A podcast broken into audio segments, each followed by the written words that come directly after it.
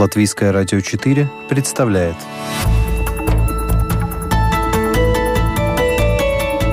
Человек и его поступки.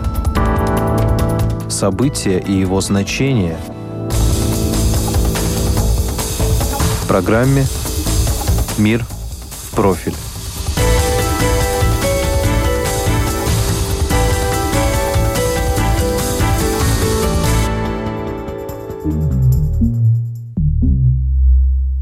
За все то долгое время, что длится вражда этих двух народов, никто уже и не рассчитывает, что они когда-то смогут о чем-то договориться. Тем не менее, пока политики находили поводы для разговоров, молчало оружие. Но сейчас ситуация вокруг Нагорного Карабаха обостряется. Конфликт между Арменией и Азербайджаном разгорается с новой силой.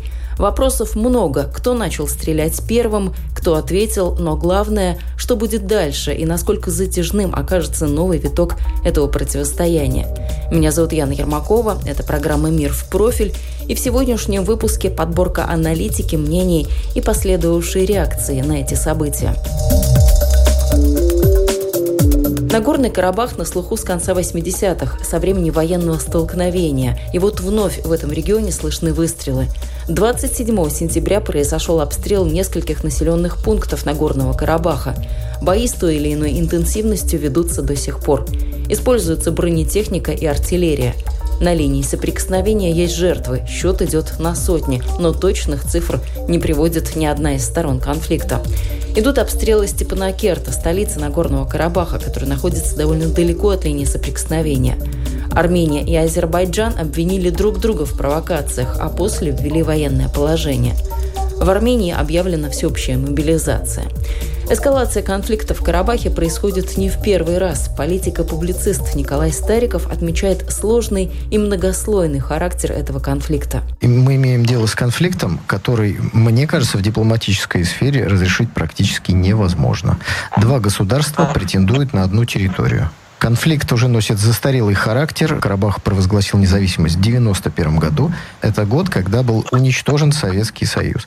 После этого началась там э, война. И в 1993 году было подписано э, соглашение о прекращении огня. С тех пор боевые действия периодически возобновляются. Надолго ли сейчас вспыхнул конфликт? Даниил Богатырев, эксперт-международник, в этом вопросе оптимистичен и дает противоборствующим сторонам около месяца. Э, с моей точки зрения, Азербайджану сейчас очень важно показать какую-то победу. Захватить весь Нагорный Карабах или вернуть его себе Азербайджан военными средствами не может – не настолько существенен у него перевес в силе, это во-первых.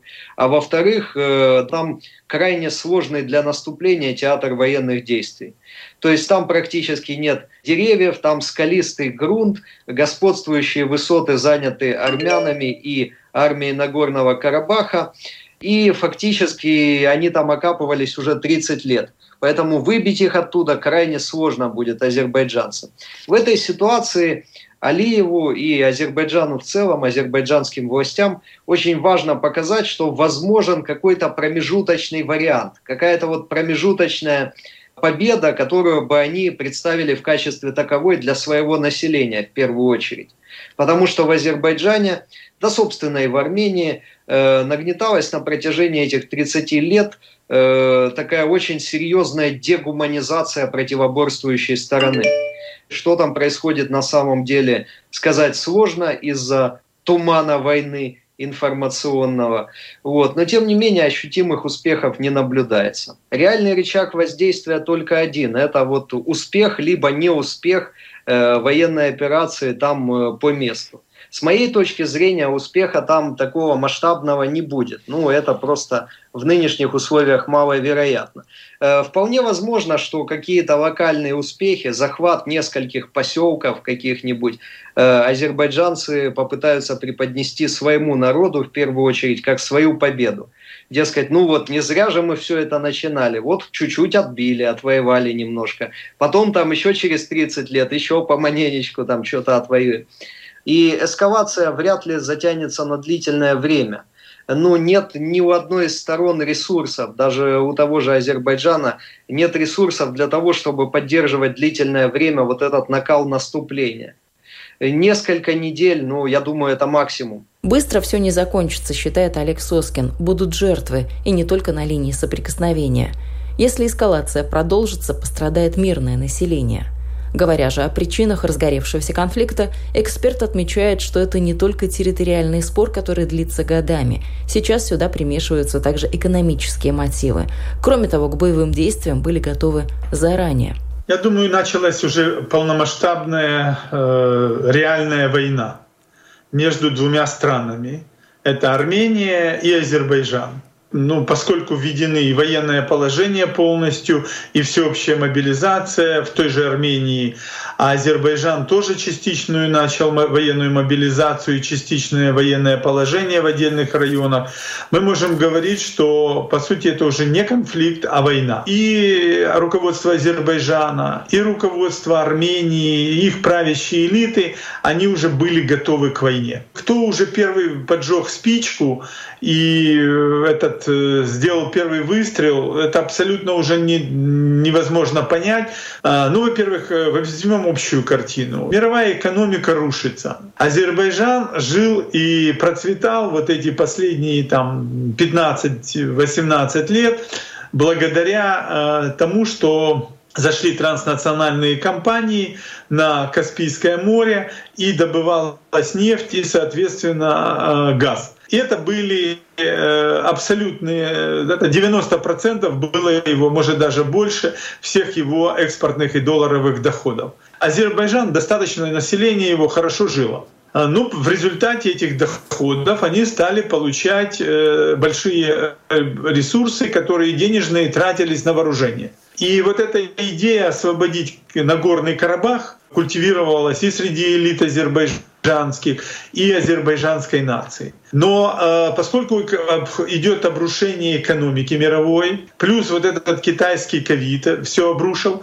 то э, Азербайджан оказался в очень тяжелом экономическом положении. Следовательно, доходы колоссально упали. Плюс э, в это время как раз э, Армения тоже у них происходит обострение ситуации. Мы знаем, у них изменился, э, пришли новые э, сегменты элиты, и э, Пашинян, он э, тоже должен искать какие-то возможности для усиление своего статуса, потому что экономическая ситуация в Армении, она была плохой, а сейчас она становится вообще удручающей. Что надо в этих условиях делать, когда экономика рушится, когда кризис всеобщий, когда падают доходы? Надо тогда вспомнить э, о войне. Не так однозначно видит ситуацию другой эксперт, политик и публицист Николай Стариков. Война между Азербайджаном и Арменией, в которую неизбежно грозят перерасти боевые действия между Нагорным Карабахом и Азербайджаном, ставит в сложное положение Россию. Армения – член Евразийского союза и член военного блока ОДКБ – Договора о коллективной безопасности. Это значит, что у России есть определенные обязательства в отношении Армении. Азербайджан также важный партнер для России, и эта страна также связана с Россией определенными документами и договоренностями – Осложняет ситуацию то, что за Азербайджаном стоит Турция, которая заявила о том, что готова поддержать Азербайджан.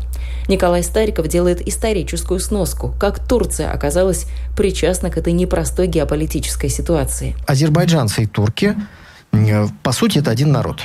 Турки прямо говорят, что это один народ. Это дает возможность Турции как бы переходить за свои границы и думать о восстановлении Великой Османской империи. Что касается позиции Азербайджана, ее когда-то сформировал Гидар Алиев. Один народ, два государства. Поэтому, когда мы смотрим, почему Турция сразу появляется за спиной Азербайджана, вот это тоже надо учитывать. Столкновение Армении и Азербайджана грозит ухудшением отношений с Турцией, непредсказуемым развитием событий, потенциальной войной и не принесет ни одной из сторон конфликта ничего хорошего, отметил Николай Стариков.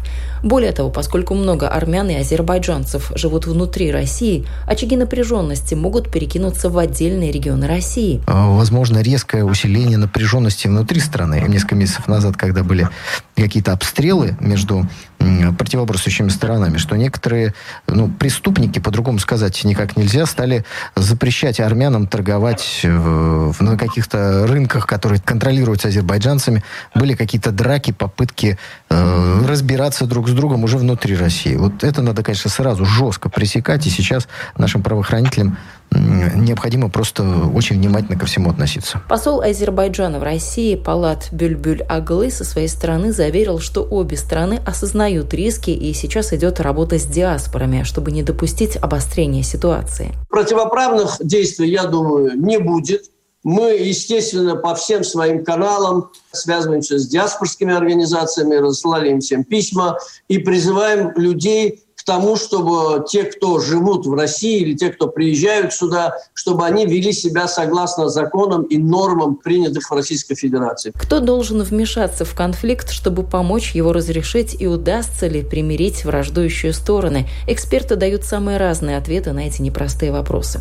Международник Даниил Богатырев считает, что кроме как призвать стороны сесть за стол переговоров, никаких других реакций не последует. Но я не думаю, что международное сообщество вот такая калька, клише, да, оно уже давно не едино, но тем не менее. Не думаю, что оно будет применять против Азербайджана какие-то санкции или там механизмы воздействия. Нет, скорее всего, это все будет ограничиваться такой примирительной риторикой, что давайте садиться за стол переговоров, а реальных-то рычагов воздействия нет. Должна ли и может ли в этом конфликте сказать свое веское слово «Россия»?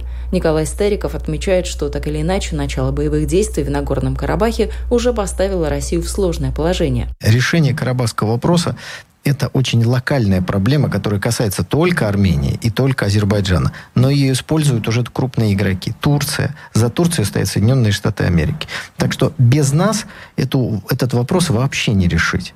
Хотя бы потому, что у нас в стране живут миллионы людей азербайджанской национальности и армянской. И, соответственно, переход России на одну из сторон конфликта создает неизбежно напряжение внутри страны. Посол Азербайджана в России Палат Бельбюль Аглы предупредил, что если Армения признает независимость Нагорного Карабаха, то это будет означать сожжение всех мостов. Я думаю, что ситуация сама такая, что сегодня Россия ведет очень взвешенную политику, мы это очень высоко ценим, а, потому что, вы знаете, конфликт надо решить. И конфликт надо решить по справедливости. Иначе эти вот стычки, эти военные действия, они будут вспыхивать вновь и вновь. Никто не хочет, чтобы рвались бомбы. Но когда говорят пушки, тогда уже дипломатам сказать нечего. Дипломаты должны не доводить до того, чтобы заговорили пушки. Армения сделала все, для того, чтобы сорвать переговорный процесс. И если они пытаются обсуждать признание Нагорного Карабаха, если они его признают, вот тут уже будет до победного конца. Хотелось бы мирным путем. Причем много раз наш президент Ильхам Алиев объявлял о том, что мы хотим решить этот конфликт мирным путем. Но если надо будет, мы его будем решать и военным. Союзники Азербайджана более-менее понятны. Турция – военный союзник, морально поддерживает Пакистан, Афганистан и ряд других стран, молчаливо смотрят на развитие ситуации пока страны залива, Катар, скорее всего, предпочтет наблюдать издалека, Иран не будет вмешиваться. Ну а кто же в этой ситуации союзники Армении? Даниил Богатырев в этом вопросе скептичен. Воевать за армян, мне кажется, не будет никто, кроме них самих, тем, э, тем более в Нагорном Карабахе. Э, ведь на Нагорный Карабах даже не распространяются гарантии ОДКБ. Э, то есть потому, что он не является формально частью территории Армении. И поэтому Армения не может обратиться в ОДКБ и в частности к России за помощью э, в вопросе урегулирования этого конфликта или за какой-то военной поддержкой. Но тем не менее, я думаю, что негласная поддержка какими-то военными грузами, поставками вооружений и тому подобными вещами будет присутствовать из России. Политолог Олег Соскин напомнил и об интересах других стран на Кавказе. Но, естественно, тут интересы есть же и Великобритании, прежде всего Кавказ, это всегда была зона ее очень пристального внимания. Великобритания не готова к открытым действиям, у нее там этот э, Джонсон, он занимается Брекситом и ковидом китайским, он совершенно не владеет внешними геополитическими э, проблемами. Э, этот э, французский президент, он тоже поглощен э, и внутренними проблемами, и тут проблемами, которые между Украиной и Россией разворачиваются, а тут еще и Беларусь. То есть у него тоже у Великоб... и э, Франция у нее э, занимается Африкой, это Мали, там целый французский пояс стран, которые находятся в состоянии внутренних военных конфликтов. Поэтому ей тоже у нее нет сил на Кавказ. И вот здесь очень такая может сложиться очень сложная ситуация между э, ну, вот, Арменией и Азербайджаном и, соответственно, новыми игроками. Это Турция, Азербай... Турция, Российская Федерация, но есть же еще Иран, который э, тоже будет поддерживать, вот кого будет поддерживать, надо понять на сегодняшний день. Появилась информация о том, что в зону Нагорно-Карабахского конфликта осуществляется переброска незаконных вооруженных формирований из Сирии и Ливии. Международное сообщество призывает принять меры по недопущению участия наемников в боевых действиях и их незамедлительному выводу из региона. Это была программа «Мир в профиле». Этот выпуск для вас подготовила и провела я, Яна Ермакова. До новых встреч.